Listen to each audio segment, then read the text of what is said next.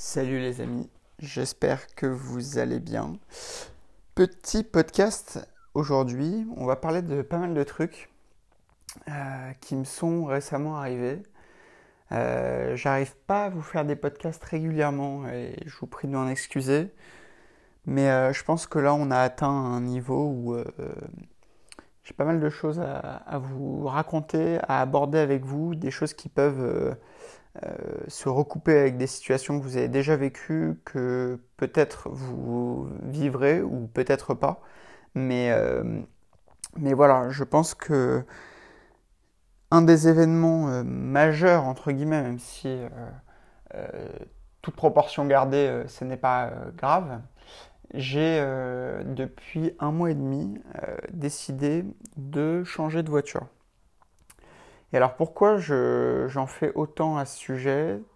Pour une raison, c'est que malgré tous les concepts euh, que je peux aborder avec vous constamment sur euh, les actifs, les passifs, l'importance d'acheter euh, d'abord des actifs pour ensuite éventuellement acheter des, des passifs.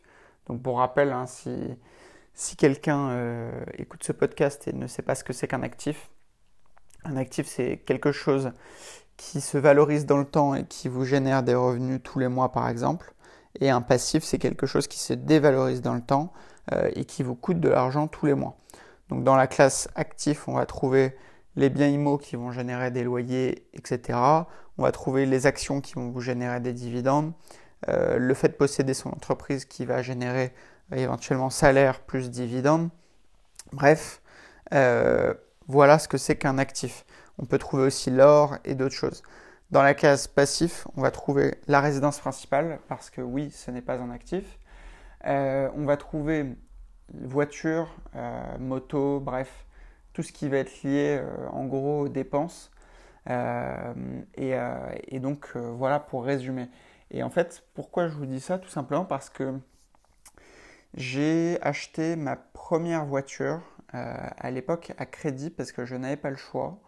Euh, je l'ai acheté 5000 euros.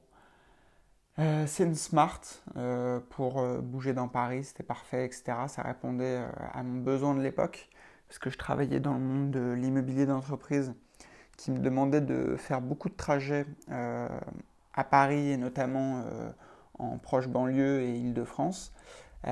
et du coup, le fait de ne pas avoir de véhicule était complètement impossible. Donc euh, je n'ai pas acheté un véhicule par euh, plaisir, mais juste par obligation. Je sais qu'il y a beaucoup de personnes dans ce cas. Donc euh, je ne critique pas les gens qui sont obligés d'acheter un véhicule. Par contre, je critique les gens qui achètent un véhicule qui est au-dessus de leurs moyens et qui essaient de le justifier en disant qu'ils ont besoin d'un véhicule pour le travail. Moi, j'avais besoin d'un véhicule pour le travail, c'est pas pour ça que j'ai pris un véhicule au-dessus de mes moyens. Bref, fin de la parenthèse. Dans l'idée, cette voiture, je l'ai achetée en 2016, euh, 2016 je crois. 2016, donc vous voyez, on est en 2021, ça va faire euh, déjà 5 ans. Euh, j'ai fait toutes les conneries possibles imaginables avec cette voiture. Bref, ça a été ma première voiture, premier achat, euh, c'était très cool. Sauf que, voilà, le temps passe, euh, les kilomètres s'ajoutent, euh, les technologies évoluent, avancent. Mes revenus euh, ont depuis euh, été multipliés par euh, je ne sais combien. Et ma réflexion était de me dire, ok, donc la case IMO, j'ai commencé à la cocher, j'ai réussi à quitter mon job, j'ai déjà deux euh, j'ai mes actifs qui tournent. pourquoi pas se faire plaisir? Bah, à la limite évidemment du raisonnable, mais en faisant financer un véhicule par mes actifs, euh, tout en baquant évidemment les choses avec mon comptable pour qu'il n'y ait aucun problème avec les impôts ou quoi que ce soit. Euh, mais en gros, pourquoi ne pas prendre un véhicule de société? Donc là, l'idée mûrit euh, longuement dans ma tête. Je me dis que c'est pas bête du tout, tout en sachant que je vois très bien les systèmes. Hein. En fait, pour une entreprise, vous avez trois possibilités. Vous avez ce qu'on appelle la location avec option d'achat. Vous avez ce qu'on appelle la location longue durée. Donc location option d'achat, pardon, ça s'appelle LOA. Euh, la location longue durée, c'est ce qu'on appelle un leasing en gros. et la troisième possibilité, c'est de faire un crédit auto et de rembourser tout simplement le véhicule. J'en profite pour une petite notion comptable. Lorsque vous avez une entreprise, le mode d'acquisition le plus euh, intéressant pour votre société, c'est le LLD. Pourquoi? Parce que vous allez pouvoir euh, déduire l'intégralité de la mensualité. Euh, il y a une limite hein, qui est de, de, mémoire 18 000 euros par an. vous allez pouvoir en fait déduire l'intégralité de cette mensualité de votre résultat de fin d'exercice. Donc, ce qui signifie que, admettons, vous avez euh, une société avec des biens immobiliers dedans qui génère euh, X milliers d'euros par an, eh bien, euh, avant de calculer l'impôt de cette société, on déduira le coût du véhicule. Donc, avant qu'on me pose la question, c'est compliqué de faire ça sur une SCI, mais si par exemple vous avez une, une holding ou investi par l'intermédiaire d'autres types de sociétés, euh, c'est totalement possible. Donc, pour résumer, euh, le leasing, c'est plus intéressant parce que, euh, contrairement à un crédit conso, vous n'avez pas, si vous voulez, lorsque vous achetez avec un crédit conso, que ce soit auto, hein, mais bon, en réalité c'est un crédit conso sur votre société, vous ne pouvez pas déduire l'intégralité des mensualités puisque c'est du capital qui s'amortit, c'est pas du tout traité de manière comptable de la même façon en fait. Donc tout ça pour dire que cette, euh, cette ambition entre guillemets de renouveler euh, mon véhicule était quand même réfléchie et il y avait quand même beaucoup de parachutes. Il n'y avait pas de problème, quoi qu'il arrive, j'aurais jamais acheté à mon nom, je n'aurais jamais fait un crédit à mon nom. bref, j'allais pas non plus casser tout, tout ce que j'avais en tête et tout ce que je tout ce que je vous rabâche euh, comme théorie euh, toute la journée. Mais c'est vrai que euh, voilà, l'idée de changer de voiture m'intéressait vivement et m'intéresse toujours à l'heure où je vous parle. Sauf que, en fait, j'ai commencé à aller voir deux types de véhicules. Donc de longue date, j'ai toujours voulu avoir une Mini John Cooper Works. Donc pour ceux qui n'aiment pas les voitures spécialement, hein, en gros, euh, c'est pas une mini classique, c'est une mini juste avant la mini euh, GP. Euh, donc en gros, c'est une mini qui bombarde vraiment, c'est 230 chevaux. Donc pour le gabarit, ça commence à être plutôt rigolo. Et donc je suis allé voir ce véhicule et je suis allé voir au passage une, une Abarth 595 Competition. Je ne sais pas si ça vous parle. Pour faire une petite comparaison des deux. Il se trouve que finalement la Bart revient plus cher que la Mini pour une raison très simple, c'est que la Bart euh, pollue plus que la Mini, ce qui fait qu'elle a une taxe véhicule société. C'est une notion à prendre en compte lorsque vous achetez un véhicule avec une société. Taxe véhicule société qui est plus élevée que la Mini puisqu'elle pollue plus euh, parce que euh, le moteur est moins efficient, etc. etc. Bref, ce qui euh, m'a beaucoup étonné au départ, puisqu'on est sur une voiture qui est censée être moins chère, euh, la Abarth, face à la Mini John Cooper Works, qui coûte euh, en gros 45 000 euros, hein, la John Cooper Works, alors que la Abarth doit coûter à peu près 30. Donc vous voyez, on a à peu près 15 000 euros d'écart. Mais voilà, il faut savoir que sur un leasing, la Abarth revient plus cher quand on met bout à bout l'ensemble des frais. Bref, l'idée, c'est pas de vous faire un podcast qui vous parle des voitures spécialement, mais juste pour poser le décor pour expliquer mon propos. Donc, je réalise des essais de voitures, je vais chez différents concessionnaires, je fais toutes les configurations qui vont bien, etc. etc. Résultat des comptes, comme je me rends compte que la Bart est plus chère finalement, alors que je pensais que ça pouvait être une option moins chère, j'écarte la Bart et je me concentre plus sur la Mini. Donc, je commence à me projeter, je commence à euh, me rapprocher sérieusement d'un commercial, euh, d'ailleurs, qui m'ont fait faire un essai et je les remercie s'ils écoutent à Mini Mirabeau dans le 16e arrondissement à Paris. Ils ont été très très aimables.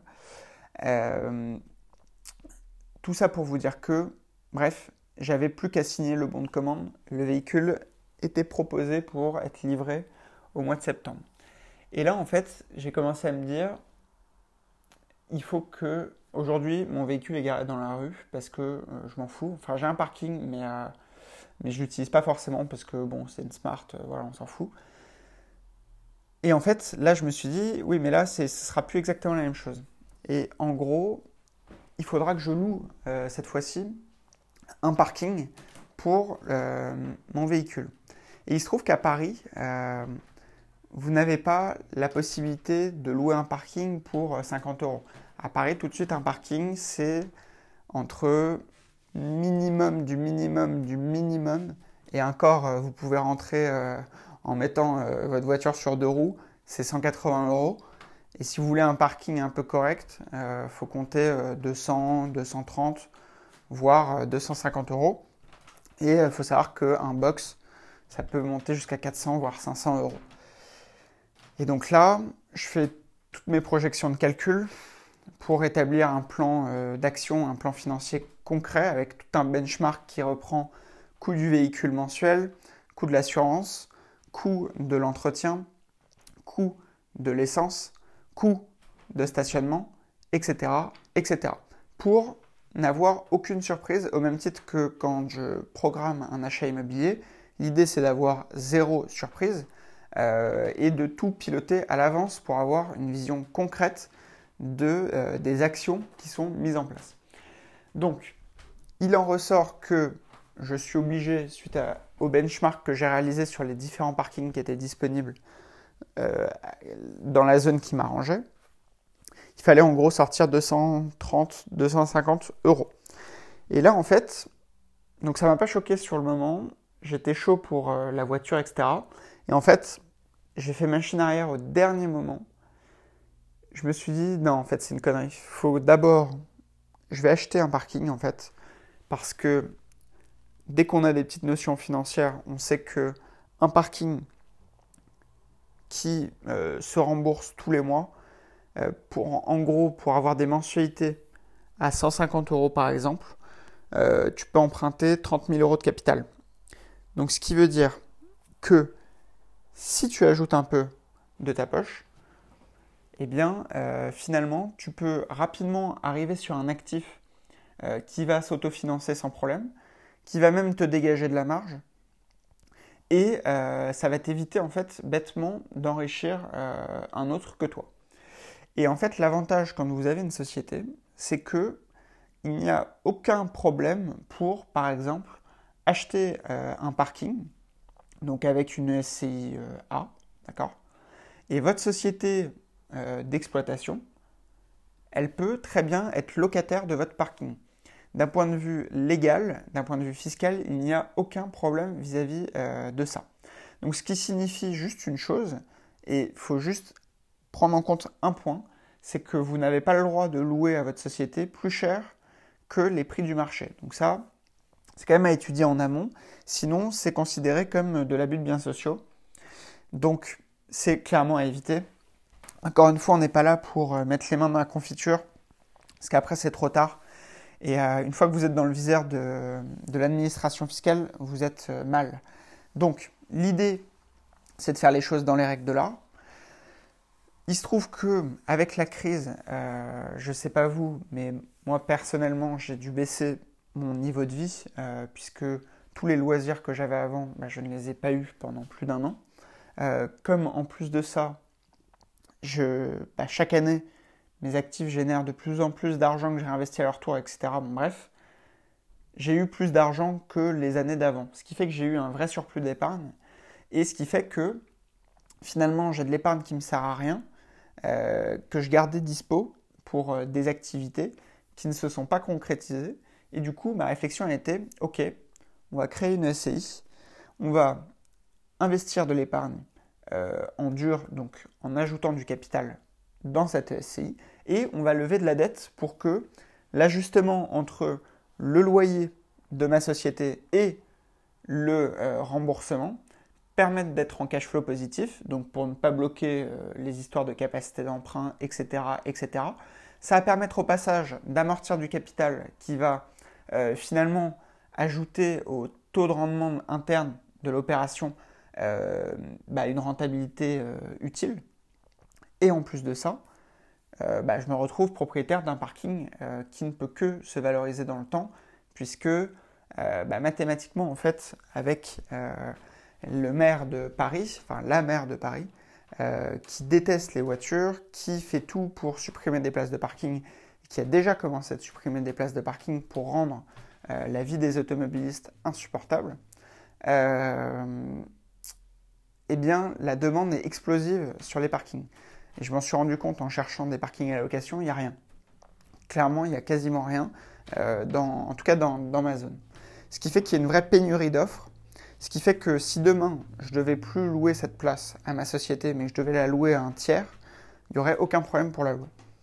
Et donc, la réflexion a été, ok, je vais me faire plaisir avec une voiture, mais en fait, avant, on ne va pas oublier tous les concepts abordés avec vous, je vais acheter un parking. Et en fait, là, j'ai commencé à faire des petites visites de parking. Et finalement, j'en ai trouvé un qui est top. Et j'en ai visité un le même jour, euh, un autre, qui est aussi top. Euh. Deux parkings, c'était pas prévu, etc. Sauf que, il se trouve en plus que le deuxième parking, il est encore mieux situé. Il est situé au niveau de l'Arc de Triomphe au niveau de la place de l'Étoile, dans euh, une des avenues. Je ne vous le dis pas parce que je ne suis pas encore sous compromis, donc euh, qu'on ne me pique pas l'affaire. Mais il se trouve qu'il euh, y a une place qui est divisible en place de motos sans problème. Où on peut caler en gros 5 motos sur la place, sachant que dans la zone, on peut louer à une moto à peu près 100 euros l'emplacement. À peu près. 100 euros l'emplacement, 5 emplacements, 500 euros. 500 euros, pour quel prix de parking? En gros, 65 000. 65 000, d'accord Tout compris. Tout compris, ce qui veut dire que, en gros, on a 6 000 euros qui rentrent pour 65 000. Alors, certes, on n'est pas à 10%, mais on est dans le triangle d'or parisien. On est dans la zone la plus chère de France, euh, avec les personnes euh, qui ont le plus gros pouvoir d'achat de France, euh, parce que si vous connaissez un peu ce quartier, vous savez que ce n'est que des grands appartements, ce n'est que des 150 minimum, voire 200 mètres carrés, que dans cette zone, on n'est pas loin des 20-25 000 euros du mètre. Donc euh, voilà, celui qui se loge dans un appartement pour 4 millions d'euros, généralement, euh, il ne prend pas le métro pour aller au travail. Et généralement, quand il a une voiture, il n'a pas un Dacia Duster. Il a généralement un gros Range Rover ou une connerie comme ça qui souhaitent garer à l'abri dans un parking clean. Ou, deuxième option, il utilise un scooter pour aller au travail. Ce qui est euh, très souvent le cas à Paris puisque c'est de moins en moins circulable euh, en deux roues. Et donc toute la réflexion a été de tester la demande sur donc, du deux roues dans cette zone et la demande est très importante. Donc finalement, au lieu d'acheter une voiture, je me retrouve à acheter deux parkings et sans acheter de voiture. Mais euh, toute la réflexion a été de me dire, ok, alors avec le cash flow qui va être dégagé, je vais pouvoir élever un petit peu plus mon budget. Et au lieu d'aller sur une mini, et eh ben au final, je regarde des voitures maintenant type Audi TT. Mais bref, l'idée n'est pas de parler spécialement des voitures. Juste pour vous faire comprendre euh, une gymnastique d'esprit, c'est que il ne faut jamais oublier euh, les possibilités qui s'offrent à vous et il ne faut jamais négliger en fait les petits cash. Parce que si vous voulez, euh, on en revient toujours à cette même rengaine, c'est que vous voyez, là je parle de très faible cash flow, puisque finalement les loyers ils sont ridicules. Mais c'est parce qu'en face, on a une valorisation du foncier qui est importante. Euh, on est sur des bases de prix relativement importantes. Moi, typiquement, le premier bien que j'ai acheté, euh, il m'a coûté 67 000 euros. Euh, bon, bah finalement, je me retrouve aujourd'hui avec un parking en face qui va coûter 65. Donc, si vous voulez, euh, en termes de création de capital, ça, va être plus ou moins la même chose, sachant qu'à la limite, ce parking pourrait à la limite plus se valoriser dans le temps que l'actif, bien que cet actif s'est déjà valorisé. Et en réalité, aujourd'hui, il en vaut 80. Mais, ce que je veux dire par là, c'est que les petits cash flows, certes, ça ne fait pas rêver, mais il faut voir à ce moment-là s'il n'y a pas une possibilité de revalorisation du foncier et de voir aussi s'il n'y a pas une possibilité d'injecter de l'apport dans l'opération, parce que contrairement à tous les gourous du net qui vont vous dire qu'ils sont des gros malins parce qu'ils n'achètent jamais euh, en mettant de l'apport et que l'apport c'est nul, etc., je ne suis pas d'accord. L'apport, ça peut avoir un intérêt, d'une part pour rémunérer euh, du capital, puisque là typiquement dans la structure de mon opération, euh, pour vous donner des chiffres, sur par exemple une opération à 40, eh bien si tu mets 10 euh, d'apport, une opération à 40 000 euros, si tu mets 10 000 euros d'apport, tu empruntes 30 000. Donc là, tu vas te dire oui, mais j'immobilise 10 000 euros. C'est pas vraiment vrai, puisque tu vas avoir donc 10 000 euros qui vont être intégrés en compte courant d'associé dans ta SCI. Donc, ce qui signifie qu'à tout moment, dès qu'il y a de la trésorerie sur la SCI, euh, et que ça ne la met pas en péril, évidemment, parce que ça, sinon, c'est illégal et c'est du pénal. Mais à tout moment, quand tu auras de la trésorerie qui va s'accumuler sur la SCI, tu vas pouvoir ressortir cette trésorerie à hauteur de 10 000 euros sans être imposé dessus. C'est du net, net, net, net, net, puisque dans les lignes comptables, ta société sera endettée auprès de toi de 10 000 euros. Donc ça, c'est première notion euh, qu'il faut absolument maîtriser avant d'investir dans l'immobilier, puisque un particulier qui n'y connaît rien ne connaît pas ce genre de choses. Donc, première euh, pique et petit rappel, c'est formez-vous, formez-vous, formez-vous, parce que, en fait, il faut comprendre une chose, c'est que tout ce que je vous donne comme conseil, je l'applique évidemment euh, à ce que je fais.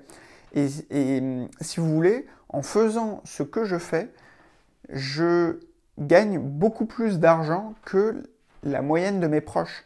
Euh, et pourtant, j'ai le niveau d'études le moins euh, prestigieux, entre guillemets, même si je ne dénigre pas les études que j'ai réalisées.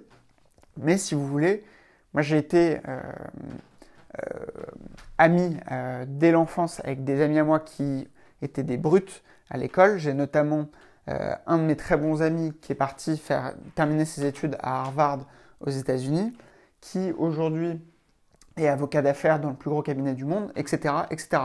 Bref, tout ça pour vous dire que, si vous voulez, c'est en utilisant les mécanismes de la comptabilité, de la fiscalité, du levier du crédit immobilier et euh, l'intelligence financière qu'on peut vraiment gagner de l'argent à chaque opération. Et en fait, ce qu'il faut retenir, c'est que moi, quand j'étais euh, agent immobilier dans une agence euh, pour faire du résidentiel, je me rendais compte d'une chose, c'est que plus les ménages étaient aisés et riches, plus ils étaient à faire des calculs savants pour ne jamais perdre d'argent. Et en fait, plus les ménages sont pauvres, euh, d'un point de vue financier, hein, euh, l'idée c'est pas de dire ils sont pauvres, ils sont nuls, machin. Non, on parle juste financièrement. Ne me faites pas dire ce que j'ai pas dit. Plus les ménages sont modestes et pauvres, moins ils réfléchissent à ces choses-là parce qu'ils pensent que c'est pas fait pour eux, ou ils ne savent même pas que ça existe. Et donc bref, tout ça pour vous dire que utilisez votre intelligence financière, utilisez euh, votre état d'esprit d'investisseur dans n'importe quelle action du quotidien. Parce que vous voyez, euh, si vous voulez, dans cette histoire, euh, ça ne m'aurait pas mis en difficulté financière d'avoir une voiture en leasing sur une boîte, etc., qui fait du chiffre en plus réparti dans toutes mes boîtes. Enfin bref, c'est rien. On parle de mensualité à, je sais plus, 400 euros. Donc c'est rien. Mais si vous voulez, comment vous dire? En gros, si tu n'es pas capable de faire ça pour 50 euros ou 100 euros, tu seras incapable de le faire pour 1000, 2000, 3000, 4000 euros ou plus. Et, ça, c'est vraiment la notion que je voulais aborder euh, dans, ce, podcast. Et puis aussi bah, pour vous tenir au courant de, des activités du moment. Euh, voilà pour ce point. Ensuite, je voulais aborder un autre point qui n'a strictement rien à voir. Les crypto-monnaies. Alors, les crypto-monnaies, euh, on m'envoie des messages tous les jours, tous, tous, tous les jours, au moins 10, euh, de personnes qui me disent sur quoi tu achètes, qu'est-ce que tu achètes, est-ce que c'est mieux l'immobilier ou les cryptos? La réponse c'est évidemment mieux l'immobilier. Euh, comment comment devenir millionnaire grâce aux crypto, etc. Bref, des questions de débutants. les cryptos, les amis, c'est un instrument rigolo pour placer quelques milliers d'euros à condition qu'il ne représente qu'un faible pourcentage de votre patrimoine global. Mais encore une fois, moi je vous avais fait un mail bien détaillé avec une allocation d'actifs cohérente. les cryptos ne doivent pas représenter plus de 2% euh, ou 3% de vos liquidités au total. Le reste, euh, en fait, pour moi, un particulier qui ne s'est jamais formé, qui a euh, tout sur son PEL et son livret A comme un vrai débutant et qui va se dire Ouh là là, je vais tout vider et tout mettre sur les cryptos, c'est un, un, abruti en fait. Enfin, c'est. Si tu n'as jamais investi de ta vie, je recommence pas à tout mettre dans les cryptos parce que vraiment, t'es es, idiot quoi. Enfin, c'est pas méchant, hein, mais c'est de la sottise pure. Et en fait, si vous voulez, euh, un particulier qui serait dans ce cas de figure, euh, il doit déjà savoir euh, réfléchir pour se dire, OK, je vais investir mon argent, ça c'est bien. L'investir sur les marchés financiers, ça c'est intéressant. Et je vais allouer une petite partie aux crypto-monnaies. Et à ce moment-là, là, on peut prendre plus de risques sur des petites sommes, puisque dans, le, dans la mesure où vous êtes prêt à perdre entre guillemets cet argent, eh bien, il y a beaucoup moins de choix qui vont être réalisés euh, sur, euh, euh, sur un critère de, de, sentiment et vous allez plus pouvoir prendre de risques et du coup gagner beaucoup plus d'argent. Moi, pour vous donner une idée, sur les 2% de mon allocation d'actifs que j'ai placé sur la bourse, bah, au final, c'est 2%. Aujourd'hui, depuis le début, ils se sont transformés en 5% de ce que j'ai euh, aujourd'hui. Parce que il y a eu tellement des rendements explosifs que, si vous voulez, quand vous commencez à faire du 200, 300% sur des cryptos, bah, au final, euh, les 2% quand ils se transforment en 4-5, ça reste quand même très agréable. Et ces 2%, euh, une fois qu'ils sont en 5, et eh bien les 3 de surplus pour repasser à 2, donc en gros quand vous allez encaisser des bénéfices, parce que à mon sens, il faut toujours encaisser des bénéfices, surtout quand on commence à faire du plus 100%, etc. Les bénéfices, je vais les utiliser en partie pour mon histoire de parking. Et en fait, si vous voulez, il faut bien comprendre une chose, c'est que le mécanisme de l'argent euh, doit être dans votre tête comme un jongleur qui, euh, pour que le, le numéro fonctionne, il faut qu'il y ait toujours une balle en l'air. Donc le jongleur, il a trois balles, d'accord? Et en fait, pour que ça marche, il faut qu'il y ait toujours une balle dans les airs. Eh bien, l'argent, c'est exactement pareil. Ce que je vous disais dans le mail que je vous ai envoyé hier, je vous ai dit l'argent, c'est comme le sang dans le corps humain. Si le sang circule, vous êtes en bonne santé. Si le sang arrête de circuler ou est bloqué à certains points, bah, c'est ce qui crée par exemple des AVC pour le corps humain, mais c'est ce qui peut créer euh, des, faillites financières ou euh, être synonyme de mauvaise santé financière. Quand je vois des gens gagner de l'argent, même avoir de très bons postes, et se contenter de, gonfler le PEA et le PEL, euh, le, livret A pardon, et le PEL, euh, mais je, je, ne comprends pas sérieusement. Genre pourquoi vous vous emmerdez à mettre de l'argent de côté tous les mois si c'est pour ne rien en faire et le laisser dépérir Parce qu'il faut bien comprendre une chose, c'est que là, euh, avec les euh, politiques d'impression monétaire, il y a une telle pression sur l'inflation qui va arriver que votre argent va valoir rien du tout. Rien, rien. Voilà, vous êtes euh, privé à mettre de l'argent de côté, sauf que cet argent, vous perdez littéralement de, de la valeur tous les mois ou tous les ans. Et ça, c'était déjà valable avant, puisqu'on était sur une inflation en gros proche des 2%. Proche des 2%, sachant que ces personnes-là qui vont rémunérer leur épargne à 0,5%, bah, au final, ils perdent un delta de 1,5% par an. Et, excusez-moi, mais une épargne rémunérée à moins 1,5% par an, c'est de la merde. Enfin, vous êtes vraiment nul. Nul, nul, nul. Si votre épargne elle n'est pas rémunérée, euh, ça veut dire que vous perdez de l'argent en fait. C'est vraiment une notion que vous devez avoir en tête. Donc bref, tout ça pour vous dire que vous devez absolument euh, être dans ces mécanismes, dans cette façon de penser si vous voulez bah, rapidement en fait enchaîner les actifs, enchaîner les acquisitions, développer des cash flows et développer du capital qui vous permettra ensuite de quitter éventuellement un job si c'est ce que vous voulez, ou au moins de vous préparer une retraite vraiment paisible. Parce que, encore une fois, si vous commencez que vous avez la vingtaine, eh bien, dans 20 ans, euh, sans prendre aucune notion de cash flow ou quoi que ce soit, juste dans 20 ans, une fois que les crédits sont remboursés, vous avez certes du capital, mais vous avez aussi des revenus pleins. Et les revenus pleins, bah, mine, de rien, ça a un impact hyper intéressant. Et si vous voulez, aujourd'hui, euh, tous les politiques s'alignent, euh, sauf évidemment les communistes, mais bon, on les prend pas, on les prend pas en compte. En compte, ils représentent euh, trois personnes en France. Si vous voulez, en politique, ils sont tous d'accord pour dire que l'âge des retraites va devoir être reculé, puisque le système de la retraite par répartition, comme il existe, et non par capitalisation, comme euh, on peut avoir outre-Atlantique, donc aux États-Unis ou au Canada, etc. Le système ne fonctionne plus puisqu'il a été conçu pour avoir quatre personnes, par exemple, qui travaillent pour payer un retraité, et on va arriver à un moment donné, en 2050, à un système où on va avoir quatre retraités pour un, actif limite. Donc si vous voulez, l'actif ne pourra pas financer la retraite de tout le monde.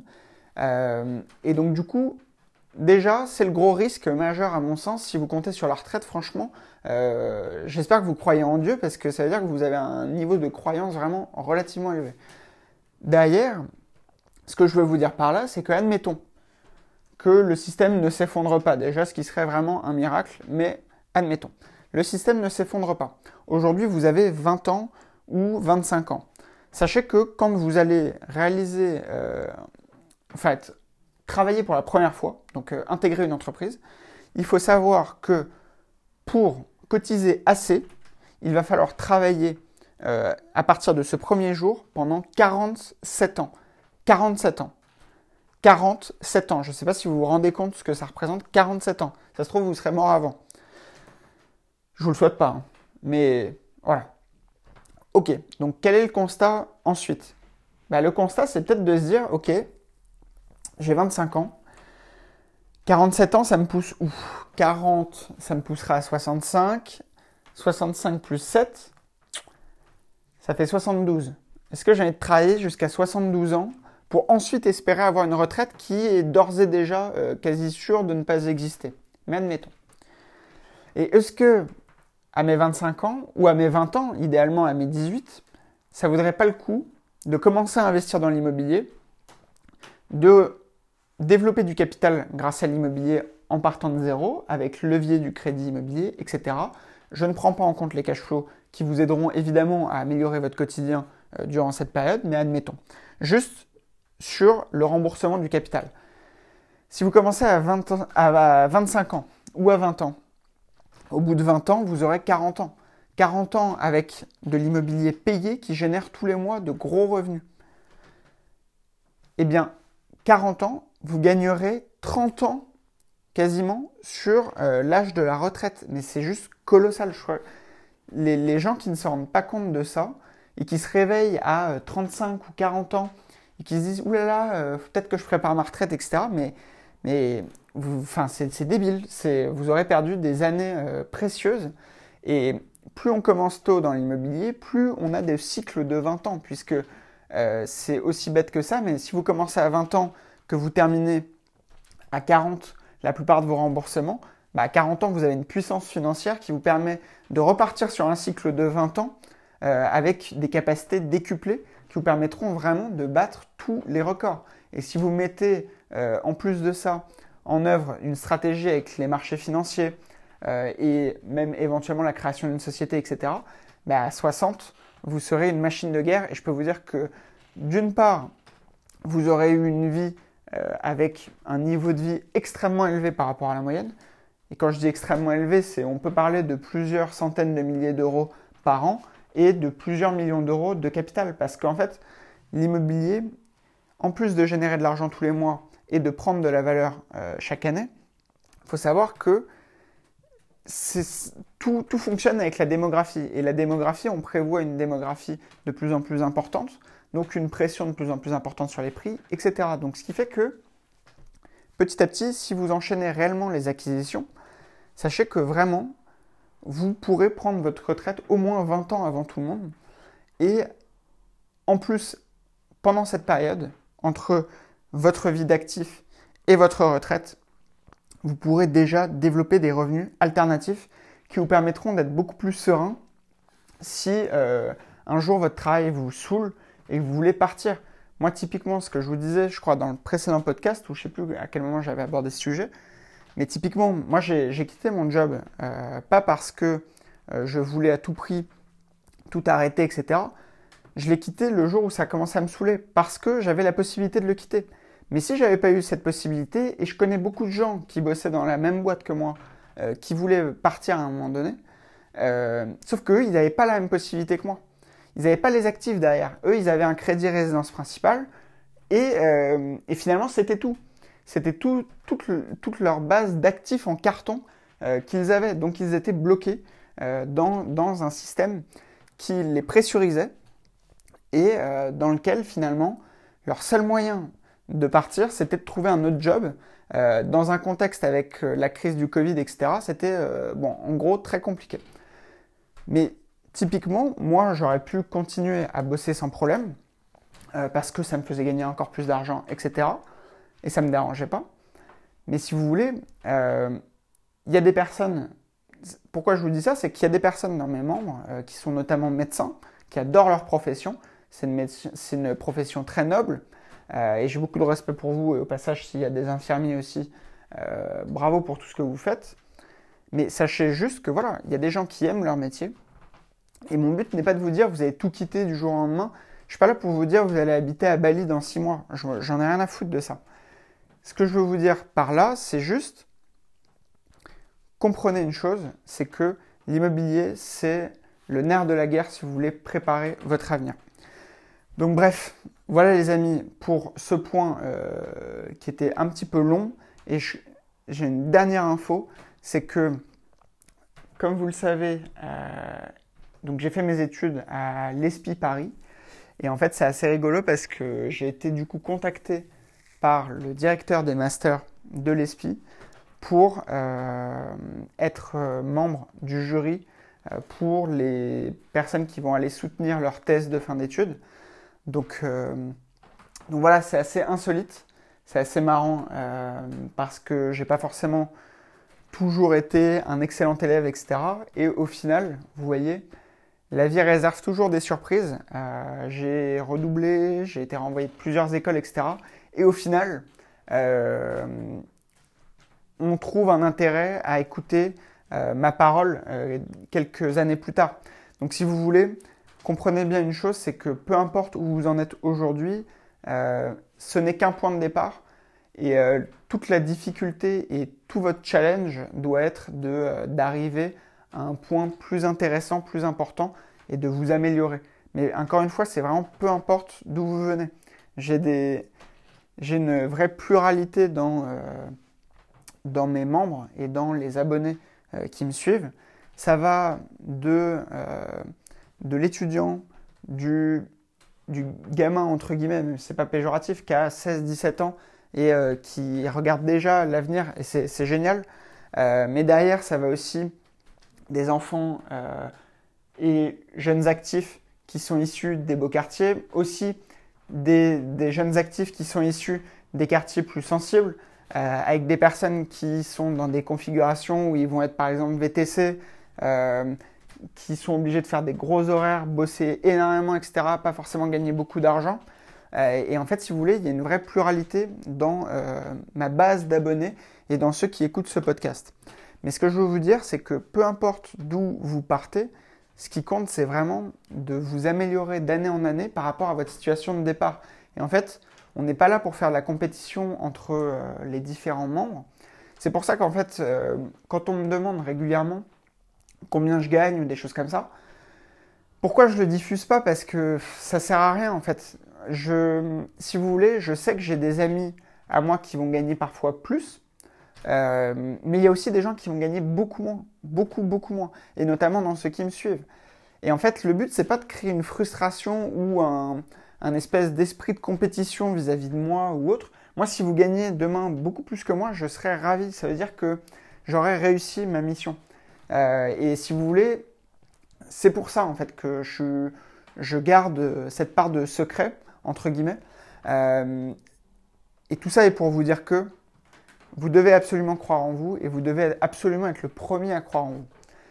Et, euh, donc voilà les amis, je pense qu'on a fait un podcast assez euh, long cette fois.